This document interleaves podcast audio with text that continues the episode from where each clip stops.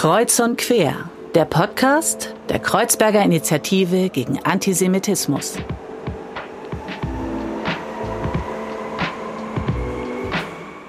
Hallo und herzlich willkommen zu einer weiteren Folge von Kreuz und Quer.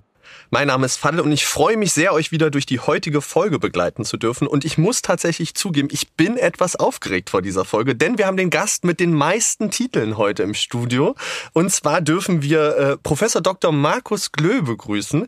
Professor Dr. Markus Glö ist Professor an der Ludwig-Maximilian-Universität in München und dort zuständig für die Lehreinheit Politische Bildung und Sozialkunde.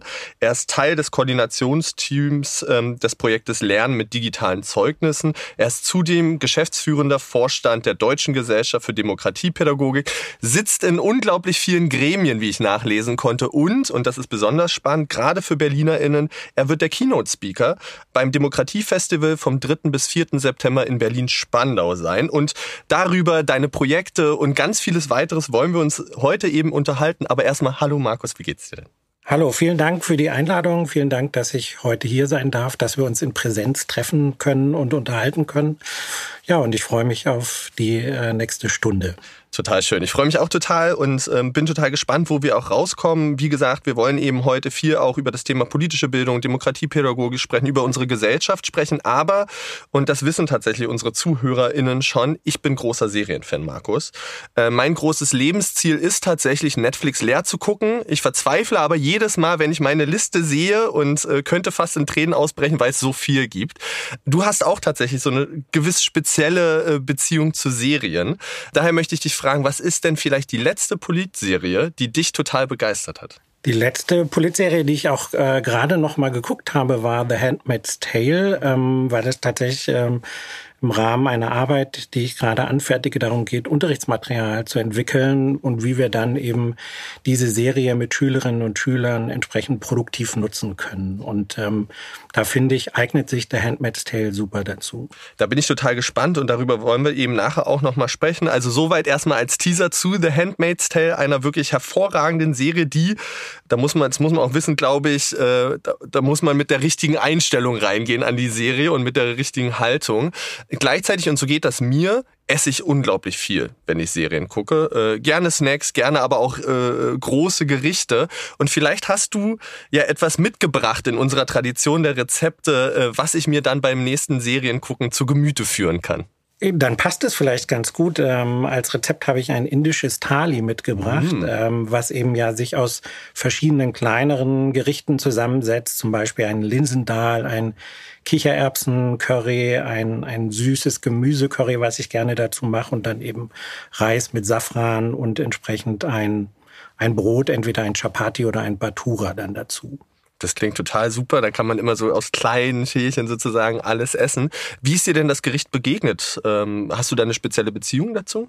Das Gericht ist mir begegnet bei einer Indienreise, die ich ähm, vor vielen Jahren mal gemacht habe. Und ich war eben äh, mehrfach schon in Indien, auch im Rahmen dann äh, mit meinen Schülerinnen und Schülern mhm. haben wir ein Projekt gemacht, wo wir uns um äh, behinderte Mädchen in Indien ähm, gekümmert haben und für sie sozusagen vor Ort in Deutschland äh, gesammelt haben und dann das Geld nach Indien gebracht haben, Tee aus Indien selber mitgebracht haben, den dann hier wieder verkauft haben, um den Erlös dann den Mädchen zugutekommen zu lassen. Und ähm, auf diesen Reisen war natürlich Thali ein Gericht, was einen immer begleitet hat, weil es äh, ja tatsächlich auch überall in Indien in den unterschiedlichsten Varianten angeboten wird. Toll, klingt total spannend.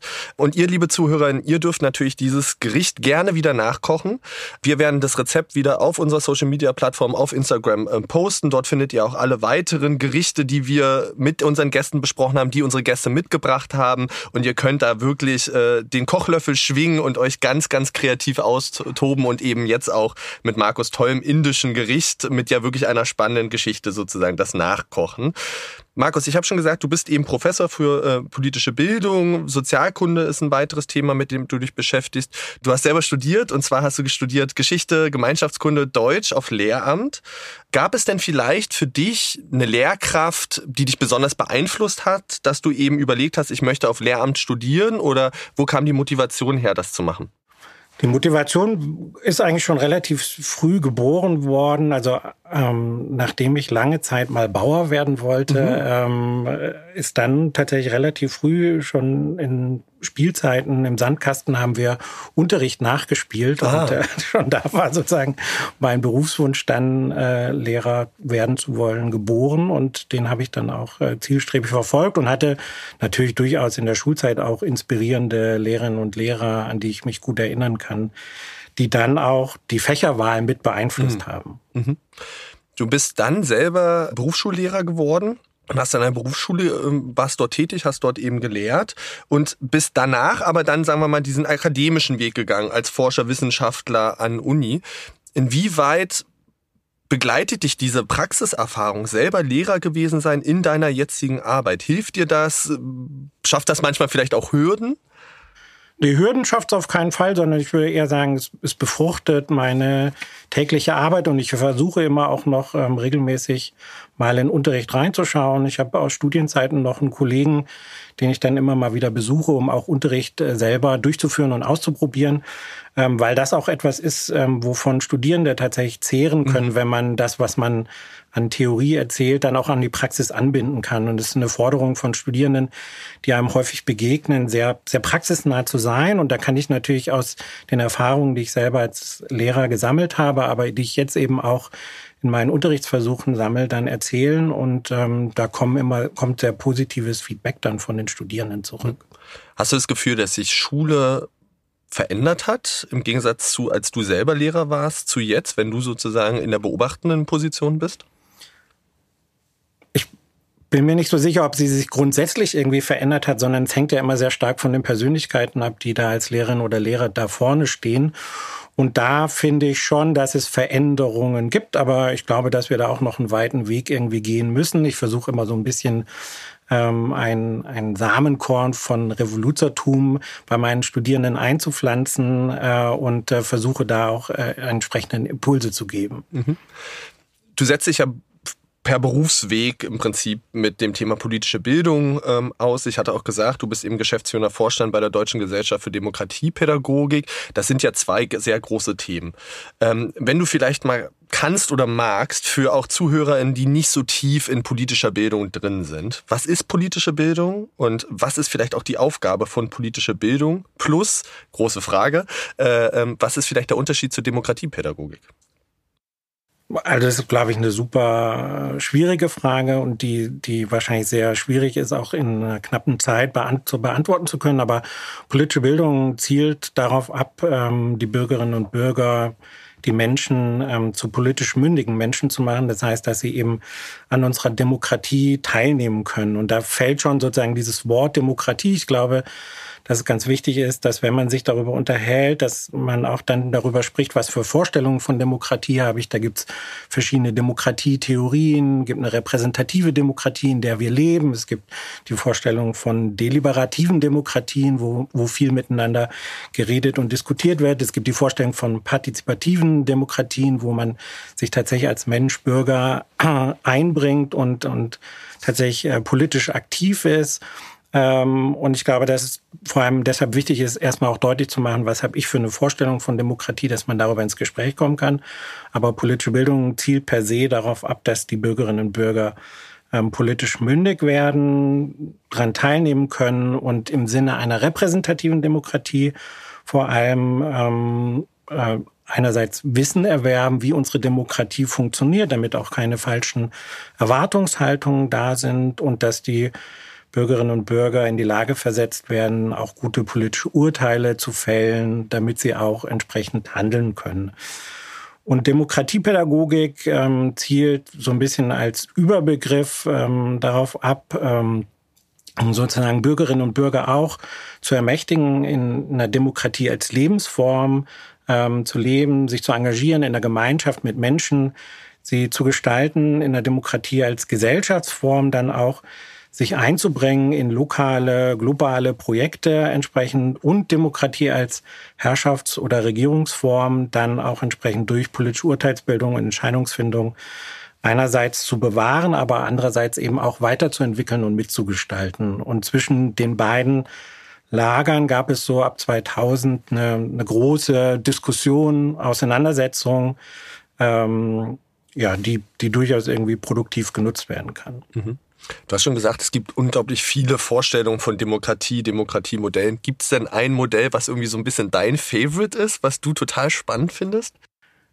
Ja, also mein, mein Favorite ist äh, tatsächlich, das mache ich dann auch immer deutlich, dass ich ein, ein starker Anhänger einer starken Demokratie im Sinne von Benjamin Barber bin, dass die Leute sich tatsächlich einbringen, engagieren vor Ort. Und das ist auch was, was ich dann versuche, meinen Studierenden mitzugeben, zu sagen, ihr müsst, ihr müsst sowas nicht nur die Fähigkeiten und Fertigkeiten äh, den Schülerinnen und Schülern vermitteln, wie ihr euch einbringen könnt, sondern tatsächlich auch sozusagen die Bereitschaft und den Willen auch sich zu engagieren äh, und das zu befördern, finde ich ein ganz wesentliches Ziel deshalb auch. Mhm.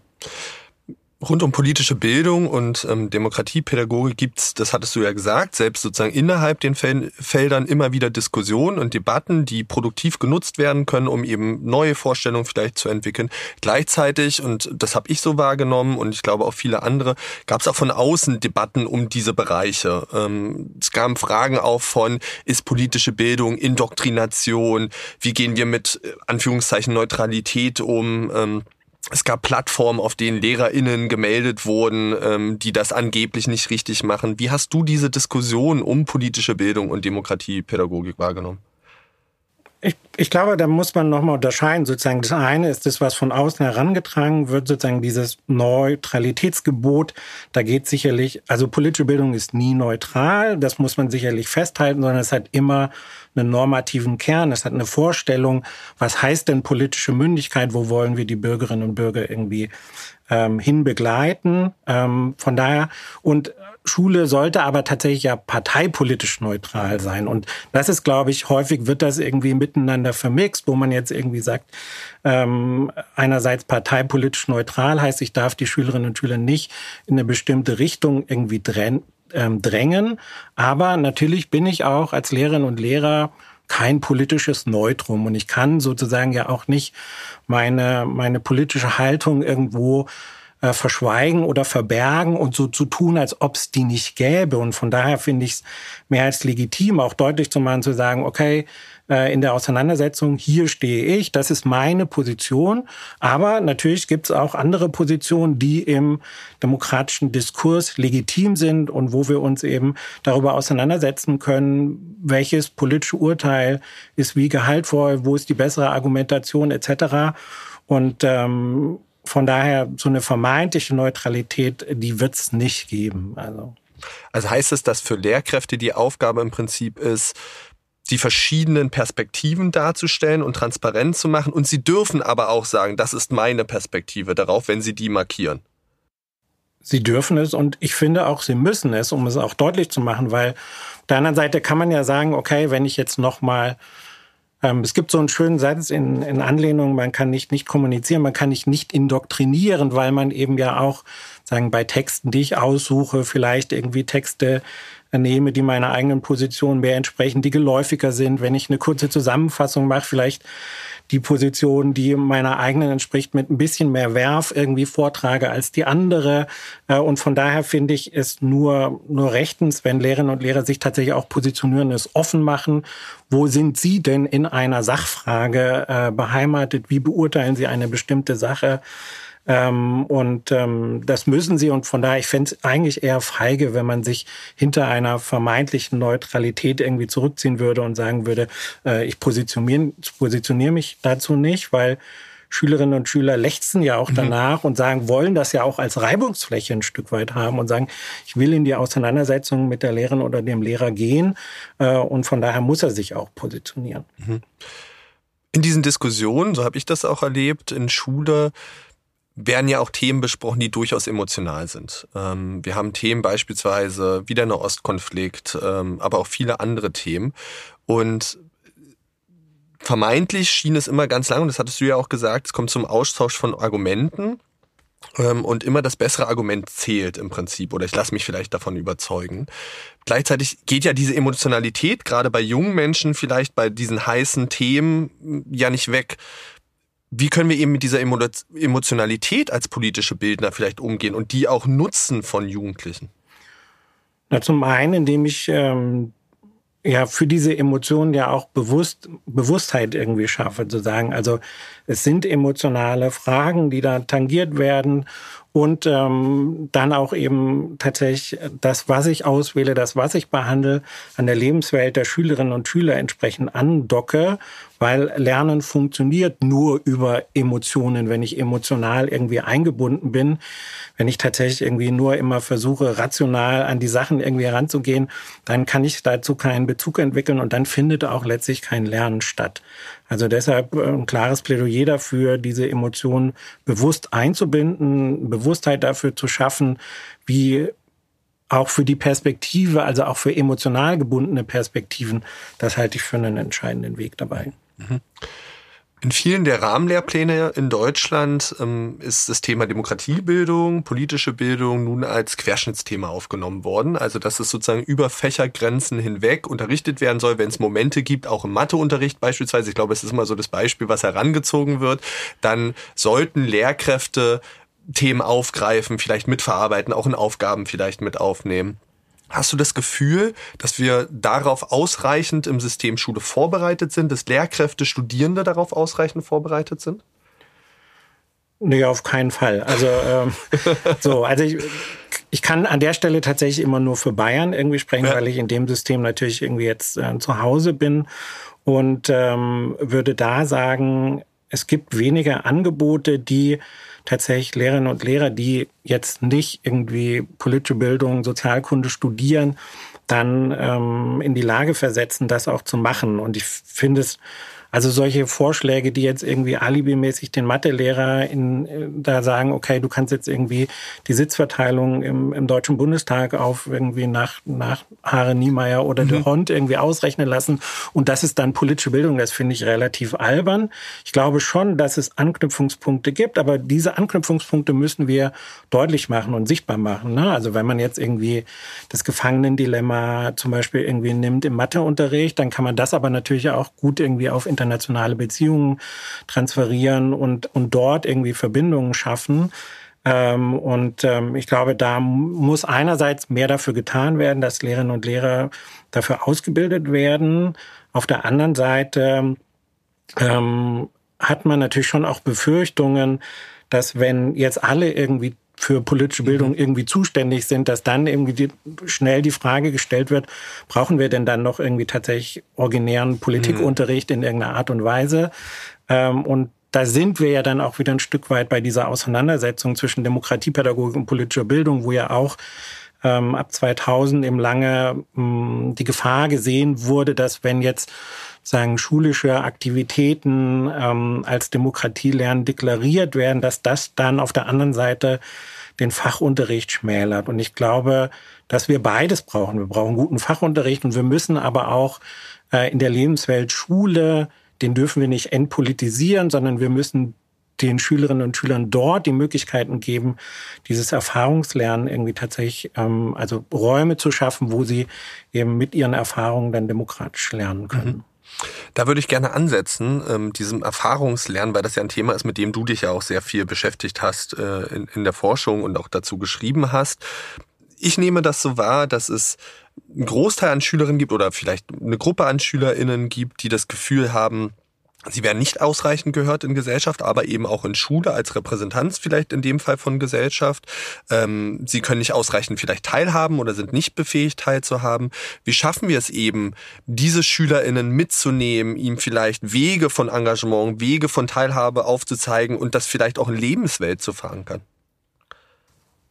Also du hast ja schon angesprochen, ich, ich habe zum was zu Service Learning, Lernen durch Engagement gearbeitet. Und das ist natürlich eine Methode, wo wir Schülerinnen und Schüler Räume ermöglichen können, Selbstwirksamkeitserfahrungen zu machen, wo sie tatsächlich dann also wenn man solche Schülerinnen und Schüler dann hinterher befragt, tatsächlich dann auch davon berichten, wie toll es ist, eben diese Erfahrung zu machen, dass man endlich mitentscheiden, partizipieren kann, äh, echte Entscheidungen treffen kann, dass man auf Augenhöhe gehört wird, dass man sich um Dinge kümmern kann, die einen echten Bedarf vor Ort irgendwie, die, den sie selber eruiert haben, wo sie sagen können, da wollen wir uns einbringen, wollen wir uns ähm, ähm, engagieren. Wobei ich eben wichtig finde, dass man auf der anderen Seite dann deutlich macht, zu sagen, und das also, dass wir diese Projekte dann auch politisieren, also dass wir mhm. die Frage dann eben stellen, wenn man jetzt sagt, okay, wir haben ein Engagement im Altersheim, dass man dann eben sagt, okay, ist, ist das ähm, also warum ist da jetzt irgendwie,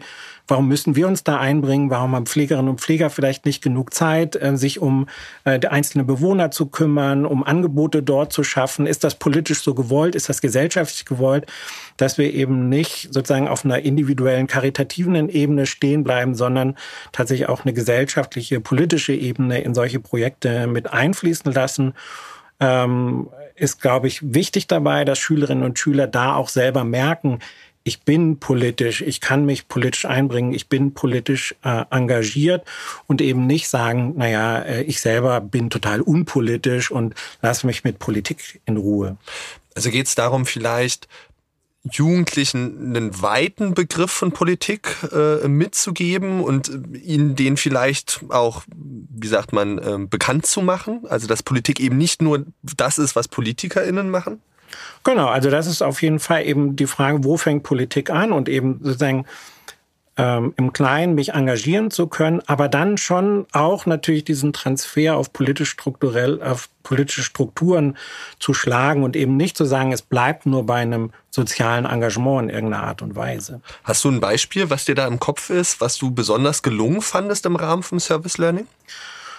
Die gibt's ganz vielfältige, also tolle Beispiele irgendwie von Service Learning. Eins, was, was ich jetzt ganz spannend finde, ist, ähm, war zum Beispiel so eine Instagram-Kampagne mhm. zu Schein und Sein, wo es eben in unterschiedlichen Fächern äh, von, von antiker Philosophie darüber ging, wie kann das sein? Und dann haben die Schülerinnen und Schüler eine Instagram-Kampagne gemacht zu Schein und Sein und eben eine Aufklärung darüber gestartet, wie, wie werden eigentlich solche ähm, sozialen Medien auch genutzt, um bestimmte Dinge irgendwie vorzugaukeln äh, und haben das ähm, dann dazu genutzt, um auch andere irgendwie aufzuklären. Und das ist für mich sozusagen dann die Frage sozusagen, ähm, ne, müssten wir hier nicht jetzt irgendwie politische Strukturen schaffen, um diesen Aufklärung von Jugendlichen irgendwie stärker zu implementieren, damit sie eben nicht auf irgendwelche Scheinangebote dann entsprechend auch reinfallen. Das ist die Frage, die dann sagen auf die politische Ebene ausstrahlt und das finde ich eine total spannende Frage, weil auch uns als NGO geht's ja ganz oft so, wir machen Projekte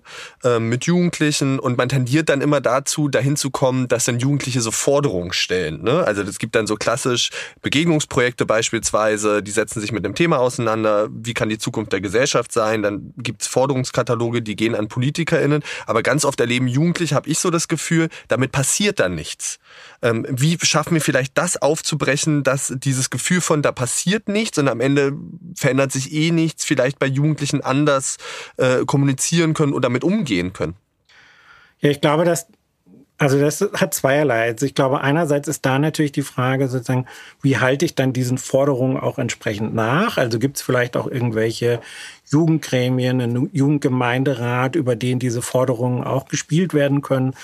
Damit ähm, sie tatsächlich dann in den politischen Prozess irgendwie Einfluss ähm, oder dort dann eben auch äh, Einfluss finden und gehört werden.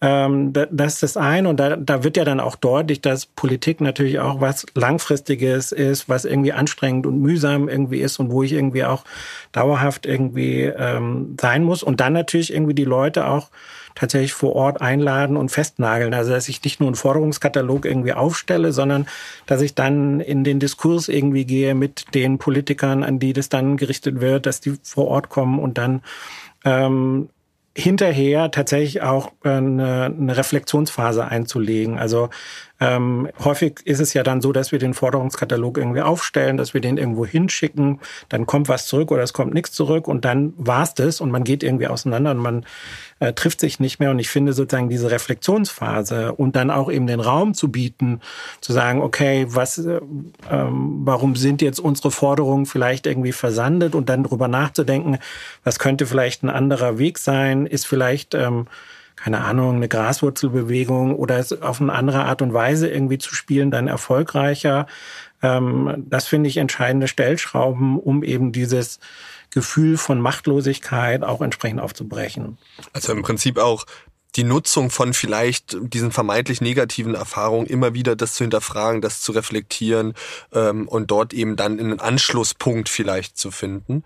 Ähm, Du hattest schon so ein bisschen das ja auch erzählt mit dem digitalen Projekt Instagram. Ähm, wir erleben ja in unserer Gesellschaft große Umbrüche zurzeit. Also klar, wir haben die Corona-Pandemie als äh, sehr markantes äh, ähm, Event, glaube ich.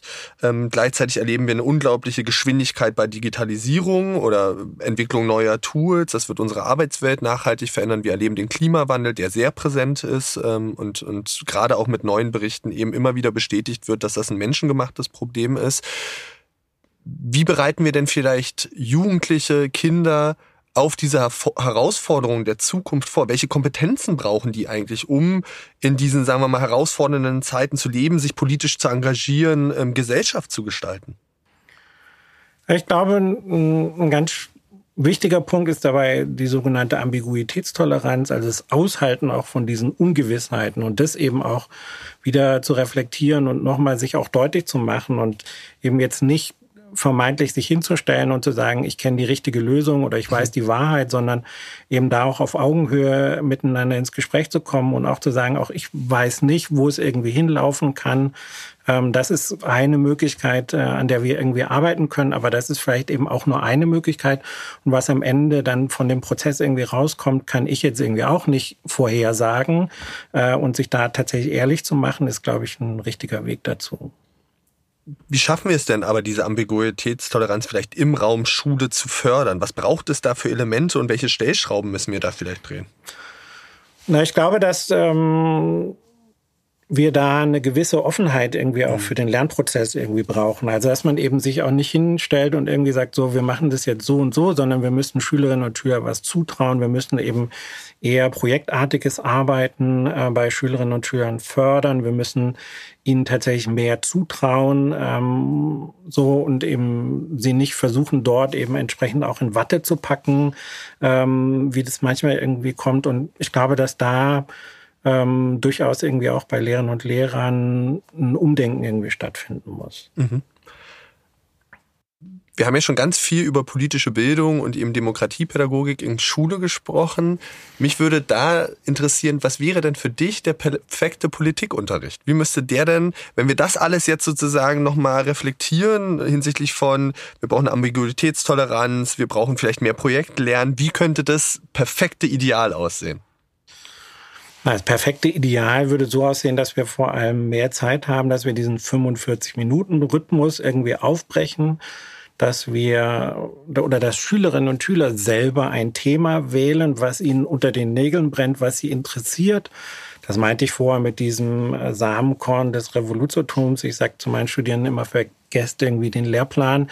Da hat sich irgendeine Kommission irgendwie ausgedacht, was irgendwie wirksam ist, sondern setzt da an, was den Schülerinnen und Schülern unter den Nägeln brennt, was sie in ihrer Lebenswelt aufgreifen, was ihnen irgendwie begegnet und macht daraus irgendwie dann ein Projekt und politisiert an der Stelle auch und überlegt sozusagen, wo, wo führt das hin und wo kann das irgendwie hinführen und in welche politische Strukturen ähm, überführen wir das und dann bin ich als Lehrerin und Lehrer dann entsprechender Begleiter, der die Schülerinnen und Schüler in ihrem Lernprozess unterstützt.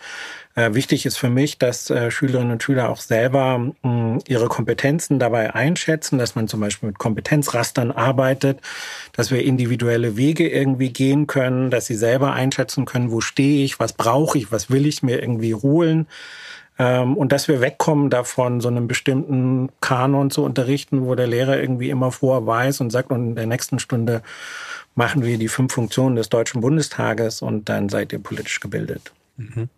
Bedeutet das im Umkehrschluss, wir verlangen dann oder wollen von den SchülerInnen mehr Verantwortung verlangen für auch das eigene Lernen und das eigene Handeln und gleichzeitig erlauben wir uns als BildnerInnen vielleicht auch zu sagen, ich weiß das nicht. Ja, also das, also ich, der letzte Punkt ist, ich weiß das nicht, finde ich, ähm, äh, ist häufig irgendwie sozusagen ein Satz, der irgendwie fallen müsste, wo man irgendwie sagen kann, kann ich auch nichts dazu sagen, muss ich mich auch erst irgendwie drum kümmern und muss gucken, wie wir das irgendwie gemeinsam vielleicht auch entwickeln. Und natürlich haben Schülerinnen und Schüler für ihren Lernprozess äh, Verantwortung. Und ich finde, man sollte ihnen das eben auch entsprechend mhm. zugestehen und sollte eben sie auch in die Lage versetzen, diesen Lernprozess irgendwie selber auch zu gestalten. Das ist sicherlich auch mühsam und für Schülerinnen und Schüler auch erstmal sehr ungewohnt. Also das war so meine Erfahrung, die ich mit Schülerinnen und Schülern gesammelt habe, dass sie im, im ersten Moment irgendwie auch erstmal gesagt haben, Hu, was will der irgendwie von uns und wie soll ich das mich jetzt irgendwie selber einschätzen? Und das hat viele Gespräche zur Folge, die ich irgendwie führen muss mit Schülerinnen und Schülern. Aber ähm, so die Erfahrung, die ich gesammelt habe, ist, die Schülerinnen und Schüler sind nachher ganz andere Menschen, die viel mehr Verantwortung für sich selber, für ihr Leben, für ihr Lernen auch übernehmen. Und äh, das zahlt tatsächlich irgendwie auf ihre Persönlichkeit ein. Und äh, von daher finde ich das ein, ein, ein Weg, der, der wirklich dazu führen kann, dass ähm, Schule da auch zur Persönlichkeitsbildung beitragen kann. Mhm. Wir haben, glaube ich, jetzt ganz viele Wege ja besprochen, ähm, die super gut zum Motto des Demokratiefestivals passen. Und zwar ist das Motto dabei und nicht nur dafür. Also wie schaffen wir es im Prinzip, ähm, Jugendliche, Erwachsene, unterschiedliche Menschen eben ähm, dazu zu bringen, teilzuhaben an Gesellschaft. Die Frage, die ich mir da so ein bisschen gestellt habe und die ich auch an dich richten würde, ist, hast du das Gefühl, dass die Menschen auch in außerschulischen Bereichen wissen, ähm, überhaupt wissen, wo sie sich über, überhaupt überall beteiligen können? Also haben wir vielleicht ein Informationsdefizit bei den Menschen? Ich würde nicht sagen Informationsdefizit, ähm, sondern ich würde sagen, es geht vielmehr darum, dass die Menschen in die Lage versetzt werden, selber zu schauen, wo identifiziere ich irgendwie Bedarfe vor Ort, wo ich mich irgendwie einbringen kann und dann finde ich schon auch einen Weg, äh, wo ich dann mich einbringen kann und es mitgestalten kann. Ich glaube eher sozusagen diese dieses, diese Engagementbereitschaft irgendwie auch zu wecken und zu sagen, eben nicht nur dafür zu sein und zu sagen, ja, das finde ich auch irgendwie ein wichtiges Anliegen, sondern tatsächlich zu, sagen, zu erkennen, okay, das kann nur funktionieren, wenn ich mich selber mit anderen Menschen zusammenschließe und einbringe und engagiere ähm, nur dann kann das was werden. Das ist, glaube ich, ein elementarer Schritt dazu. Ich glaube, dass die Informationen sind ja da. Da muss, da bewege ich kann ich dann die vielfältigsten Möglichkeiten nutzen, mich zu informieren, wo sind vielleicht weitere wir haben über soziale Medien irgendwie gesprochen, die ja dazu dienen können, sich auch mit Gleichgesinnten zu vernetzen und ähnliches. Also ich glaube, ein Informationsdefizit gibt es nicht, sondern wir müssen eher für, einen, für eine mehr Engagementbereitschaft uns einsetzen. Mhm.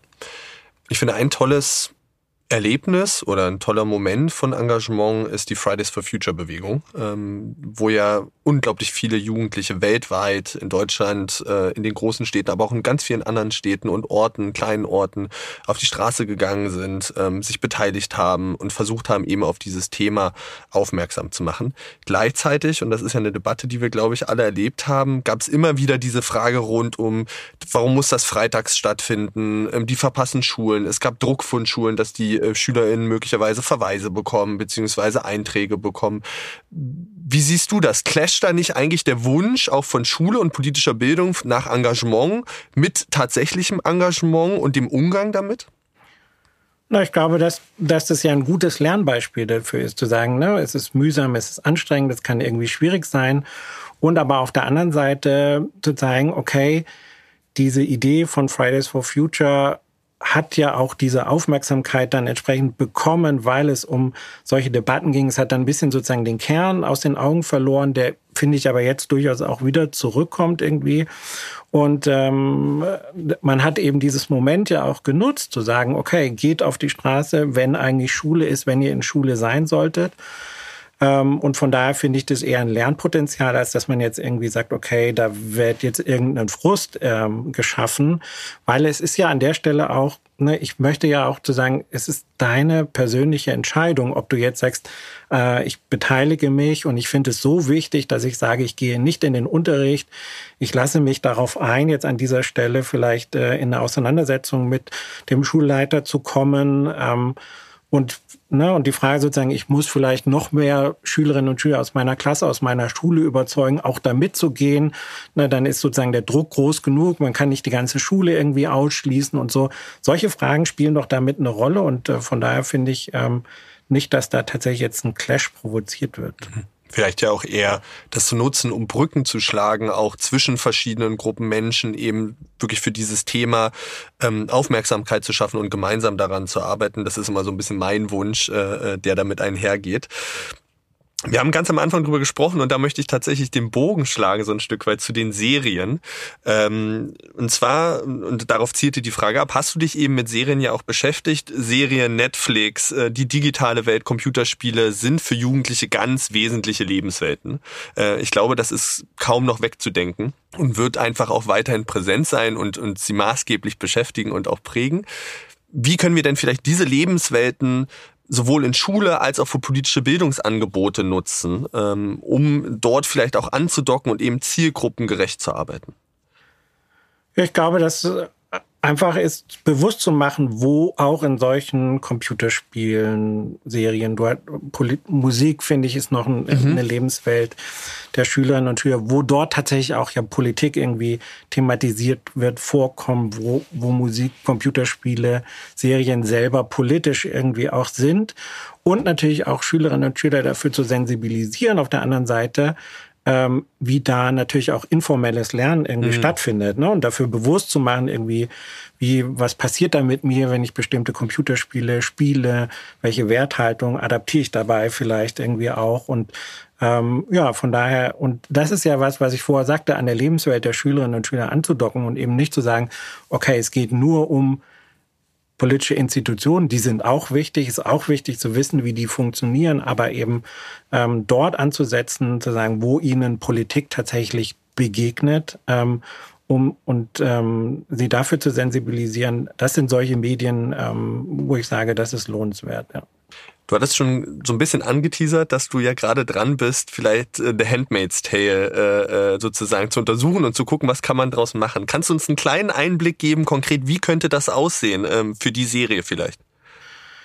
Das mache ich mit einer Kollegin zusammen, die, ähm, die, da haben wir verschiedene Materialien entwickelt. Ähm, die hat das schon in der Berufsschule auch entsprechend ausprobiert, wo sie einfach erstmal auch über den Teaser gearbeitet hat und zu gucken, ähm, wie sprechen die Schülerinnen und Schüler darauf an, was kann man da schon irgendwie erkennen.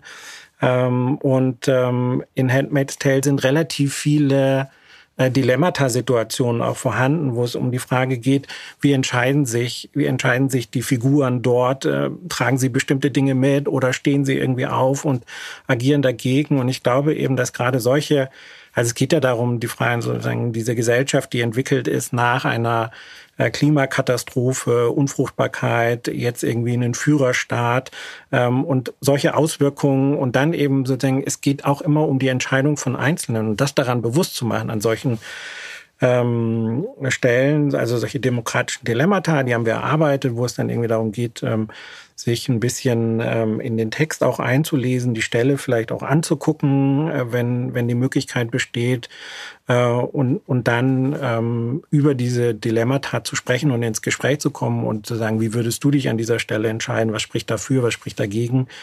Ähm, das, das sind Möglichkeiten, die es da entsprechend gibt. Und dann natürlich auch so filmische, also filmische Analysetechniken irgendwie zu vermitteln und auch da zu gucken, wie wird irgendwie, ne, was wird durch bestimmte Kameraeinstellungen, durch bestimmte Schnittführungen natürlich auch für ein Bild von Politik irgendwie vermittelt. Ähm, das sind so äh, Arbeitsblätter, die wir dazu erarbeitet haben. Und wie reagieren die Schüler drauf? Wie ist das Feedback? Die, die Schüler sind äh, begeistert. Also viele haben dann, nachdem wir den Teaser irgendwie mit ihnen auch angeguckt haben, äh, dann auch selber dann, die haben ja meistens irgendwie selber auch einen Abo irgendwie bei solchen Streaming-Diensten und haben dann gesagt, ah, ich habe schon die Folge angeguckt und ich bin schon da und so. Also man hat schon gemerkt, dass dort ähm, was geweckt wurde und Interesse geweckt wurde. Cool. Ähm, und ähm, ja, also das ist, das ist auf jeden Fall was. Aber es ist natürlich auch immer eine Gratwanderung, muss ja. man sagen. Also ich habe ähm, viel auch mit Musik gearbeitet, aber auch mit Filmen. Und es gab auch Schüler, die gesagt haben, äh, naja, jetzt kommt der Glö und, und, und äh, macht jetzt irgendwie Hip-Hop und äh, das ist jetzt sowas wie, na, das ist doch mein Rückzugsgebiet, das höre ich irgendwie nachmittags oder außerhalb der Schule. Ich will jetzt nicht auch in Schule mich noch irgendwie mit Hip-Hop beschäftigen oder wenn ich, ich will Filme auch genießen und will sie sozusagen. Ohne diesen analytischen Blick genau, vielleicht so, sehen, ja. Genau. Aber ich meine, das ist ja auch was, es gibt da ein schönes Medienkompetenzmodell, ähm, wo natürlich auch irgendwie Genusskompetenz geschult wird. Also wo man eben sagt, ja, es, du musst nicht immer diesen analytischen Blick anwenden, sondern du kannst auch einfach mal nur sagen, ich genieße, ich schalte jetzt ab. Äh, ich, Dass man wie so einen Schalter hat, mal so, mal genau, so. Ja. so. Aber, aber ein Gespür oder ein Sensorium dafür zu haben und zu sagen, ich kann es auch analysieren. Ich kann, also ich lass mich nicht einfach nur berieseln. Das ist, glaube ich, irgendwie wichtig. Ja, und vielleicht hilft es ja auch, ähm, wenn man auch unabhängig von Serien diese Techniken im Kopf hat und vielleicht ja auch Nachrichten, Beiträge sieht und auf einmal merkt, Mensch, vielleicht will hier eine gewisse Wirkung bei mir erzielt werden und, und das dann reflektieren zu können, ist ja eine unglaubliche Kompetenz, die wir ja gerade rund um Digitalisierung, Medien, ja bei Schülerinnen und Jugendlichen, aber auch, und ich glaube, das ist ganz wichtig, bei Erwachsenen ja eigentlich brauchen, um eben auch sowas wie Fake News äh, äh, ähm, entgegenzuwirken, eben da sozusagen so Lauscherchen, Sensoren eben zu entwickeln für die Gesellschaft. Das ist, glaube ich, unglaublich ähm, wichtig. Und da sind wir noch bei einem Thema, was ich gerne mit dir besprechen würde, und zwar findet ja politische Bildung oder Politik, ähm, die Aushandlung von Demokratie nicht nur in Schule statt. Also es ist ja nicht nur sozusagen so ein abgeschlossener Container, sondern wir haben ja die Gesellschaft als Container, sagen wir mal, die drumherum ist. Ähm, und wir haben in unserer Gesellschaft, glaube ich, gerade auch Zeiten erlebt, die durchaus herausfordernd sind, wo wir das Gefühl haben, Menschen entfernen sich vom politischen System wie schaffen wir es vielleicht auch für diese Menschen Angebote zu schaffen, die mitzunehmen oder die vielleicht auch wieder in den Dialog zu bringen, um nicht weiter diese Gräben zu vertiefen? Ich, ich glaube, dass ein wichtiger Punkt ist eben nicht so, äh, so ein Inseldenken zu etablieren. Also, dass man jetzt sagt, irgendwie Schule, du hast ja schon gesagt, Schule als abgeschlossenen Raum zu denken, sondern eher von einer demokratischen Bildungslandschaft irgendwie zu denken und die verschiedenen Angebote miteinander zu koppeln und anzuholen. Und ich glaube schon, dass es eine ganz starke Herausforderung ist, ähm, sich solchen Menschen auch wieder anzunähern und für sie ein Angebot zu schaffen, ähm, was sozusagen sehr niederschwellig ist, wo man jetzt nicht, ne, wo man, wo man Möglichkeiten schafft, auch an sie ranzukommen, wo man ähm, äh, Diskursportal auch irgendwie eröffnet, wo man ins Gespräch mit ihnen kommt. Ich glaube, dass es tatsächlich eine sehr herausfordernde ähm, Aufgabe ist und äh, so der, also die die Idee, wie man das lösen kann, die habe ich auch nicht. Also, mhm. so. Ich glaube, das sind ja Sachen, die ganz unterschiedlich zusammenwirken müssen, ne? mit verschiedenen Angeboten, mit verschiedenen auch Ansprachen vielleicht äh, und Methoden. Gleichzeitig würde mich interessieren, wir haben diese Herausforderung, wir haben das System Schule, was sich, glaube ich, verändert und auch zum Teil öffnet. Ähm, wie würdest du denn den Stand vielleicht unserer Demokratie beschreiben? Wo siehst du uns da? Ich mache mir schon Sorgen, also um unsere Demokratie. Ich glaube sozusagen, dass die, die um, ähm, die Kräfte, die jetzt sozusagen äh, antidemokratischen Kräfte, die jetzt äh, in, auch in Zeiten der Pandemie tatsächlich ja irgendwie sehr sichtbar irgendwie geworden sind, äh, in dem Moment, wenn wir die Pandemie mal überwunden haben sollten, wenn wir sie mal überwunden haben sollten, auch nicht weg sein werden. Ähm, und äh, da mache ich mir schon Sorgen darum. Wir sehen das tatsächlich auch in, in anderen Ländern, dass dann zwar irgendwie noch Demokratie irgendwie draufsteht, es vielleicht irgendwie auch noch Wahlen gibt, aber auch so Grundfeste wie Gewaltenteilung, wie Meinungs- und Pressefreiheit irgendwie äh, ausgehöhlt werden. Und da müssen wir schon, schon schauen. Und deshalb bleibt es eben, glaube ich, auch Aufgabe tatsächlich von, von der Gesellschaft irgendwie zur, zur Bewahrung von Demokratie beizutragen und auch zur Weiterentwicklung irgendwie beizutragen und auch ein deutliches Signal zu setzen gegen solche Tendenzen. Hm. Was gibt dir denn vielleicht Hoffnung, dass wir diesen Tendenzen entgegenwirken und dass wir vielleicht im positiven Sinne äh, Demokratie gestalten können? Also Hoffnung geben mir die vielfältigsten Projekte, die es irgendwie gibt, die man irgendwie sichtbar ähm, machen sollte und machen kann. Ähm, und, ähm, und auch eben viele Gespräche, die ich mit Leuten führe, die mir signalisieren, irgendwie, ich habe erkannt, dass es Zeit ist, ich muss mich irgendwie engagieren und einbringen und ähm, das macht mir schon auch Hoffnung. Mhm. Ein schönes Projekt, äh, von dem du Teil bist, ähm, ist das Projekt die Arbeit mit äh, digitalen Zeugnissen. Ich hatte schon gesagt, du bist dort im Koordinationsteam. Ähm, und das betrifft ein Thema, das wir tatsächlich schon relativ oft im Podcast intensiv besprochen hatten. Ähm, wir hatten ja Akadi Ket hier, den Regisseur von Maletov Cocktail, ähm, mit dem wir ganz intensiv über das Thema Erinnerungskultur gesprochen haben. Wir haben so ein Stück weit gesprochen, ist Deutschland der Erinnerungsweltmeister oder nicht? wir hatten Klaus Müller vom äh, United States Holocaust Memorial Museum, mit dem wir eben dieses Thema auch nochmal beleuchtet hatten für äh, verschiedene Zielgruppen. Und ihr macht eben dieses Projekt zu digitalen Zeugnissen und ich finde das ein unglaublich spannendes Projekt. Ich könnte es aber wahrscheinlich nie so gut wiedergeben, worum es gibt wie du. Daher, was ist das für ein Projekt und wie ist die Idee entstanden? Also das Projekt ähm, zielt darauf ab, dass ähm, die Zeit der Zeitzeugen zu Ende gehen wird. Sie werden sterben und ähm, es wird nicht mehr die Möglichkeit bestehen, wie das jetzt in den letzten Jahren so war, dass ähm, Jugendliche, aber auch Erwachsene die Möglichkeit haben, mit ähm, Menschen, die die Gräueltaten des Nationalsozialismus erlebt haben, äh, ins Gespräch kommen bei Zeitzeugengesprächen. Ähm, es gibt relativ viele ähm, Interviews mit mhm. Zeitzeugen, die gesammelt wurden. Ähm, und es gab dann, wir hatten ähm, 2018 eine Tagung an der ähm, LMU in München äh, unter dem Titel Holocaust Education Revisited, wo relativ viel über ich nenne es bewusst in Anführungszeichen, die sogenannten Hologramme gesprochen mhm. wurde, ähm, weil das keine Hologramme tatsächlich irgendwie sind und wo uns tatsächlich relativ viele kritische Haltungen irgendwie entgegengeschwappt ähm, sind. Mhm. Und ähm, was haben die kritisiert? Na, die haben, da gab so, es werden digitale Geister geschaffen, den Zeitzeugen werden Worte in den Mund gelegt, die sie so nie sagen würden und ähnliches. Und ähm, Anja Balles, eine Kollegin von mir aus der Deutschdidaktik und ich haben uns dann auf den Weg gemacht und haben gesagt, das würden wir gerne erforschen, wie wirken diese Dinge eigentlich und haben dann festgestellt, okay, es gibt gar keine deutschsprachigen ah. interaktiven Zeugnisse oder interaktive Biografien, wie wir sie nennen. Äh, und ähm, dann war der Weg klar, dass wir gesagt haben, okay, dann müssen wir uns selber auf den Weg machen und müssen eins produzieren.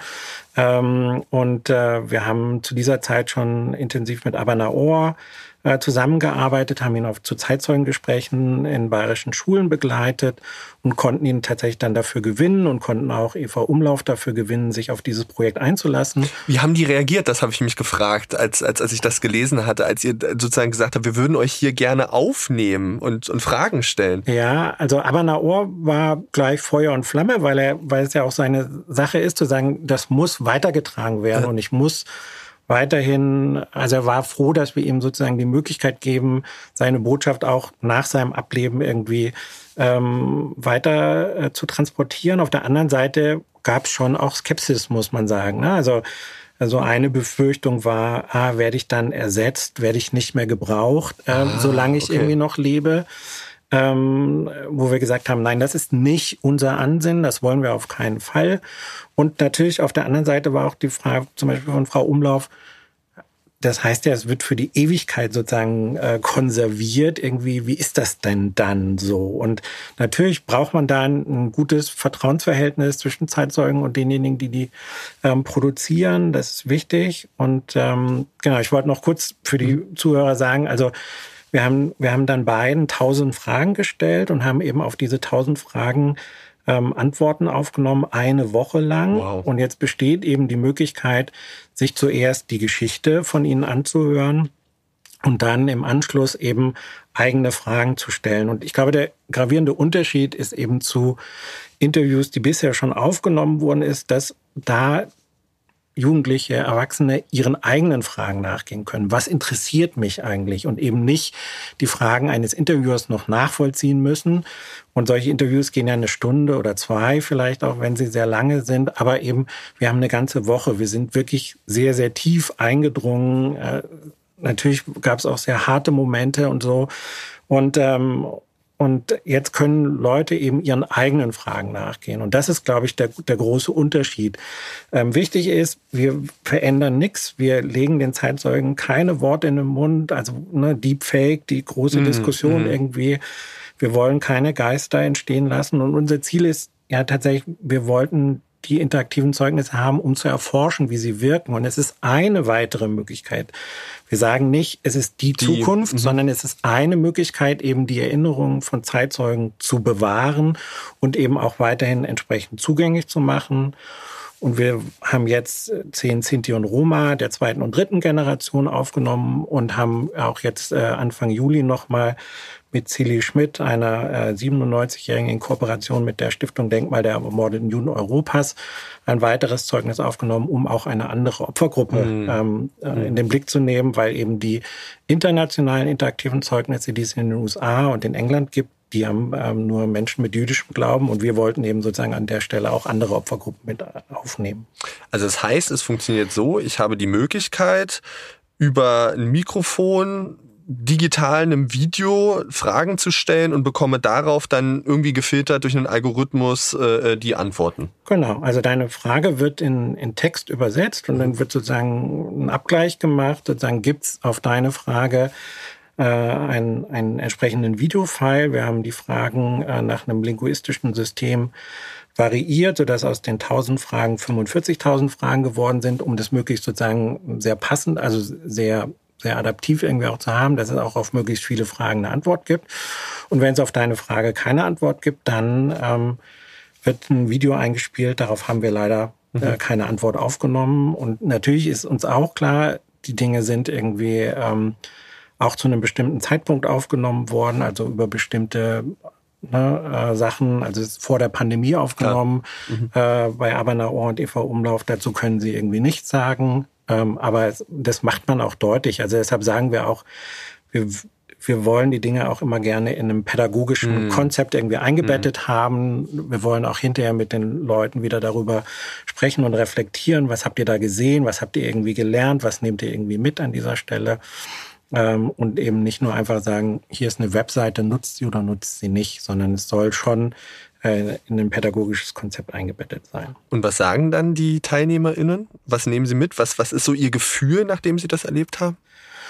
Also viele sagen, dass, es, dass sie es ganz spannend und ein super Projekt irgendwie finden, dass sie endlich auch sich getraut haben, weil es Technik ist, ihre Fragen zu stellen. Ah, also okay. das ist eben ja auch was, wo wir, wo wir in, in Gesprächen mit Schülerinnen und Schülern nach Zeitzeugengesprächen hören, dass sie sagen, ah, ich hätte gerne eine Frage, aber ich habe mich nicht getraut und so.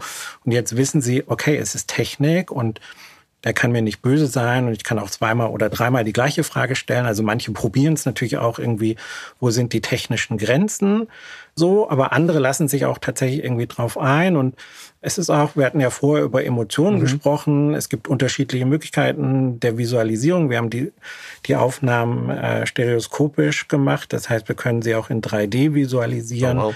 wo, wo man eben ähm, in Lebensgröße dann mit einer 3D-Brille sozusagen sich den Zeitzeugen auch anschauen kann. Da, da fließen dann auch mal Tränen. Also es ist auch sehr emotional. Es gibt die Erzählungen gehen vielen Leuten irgendwie sehr nahe.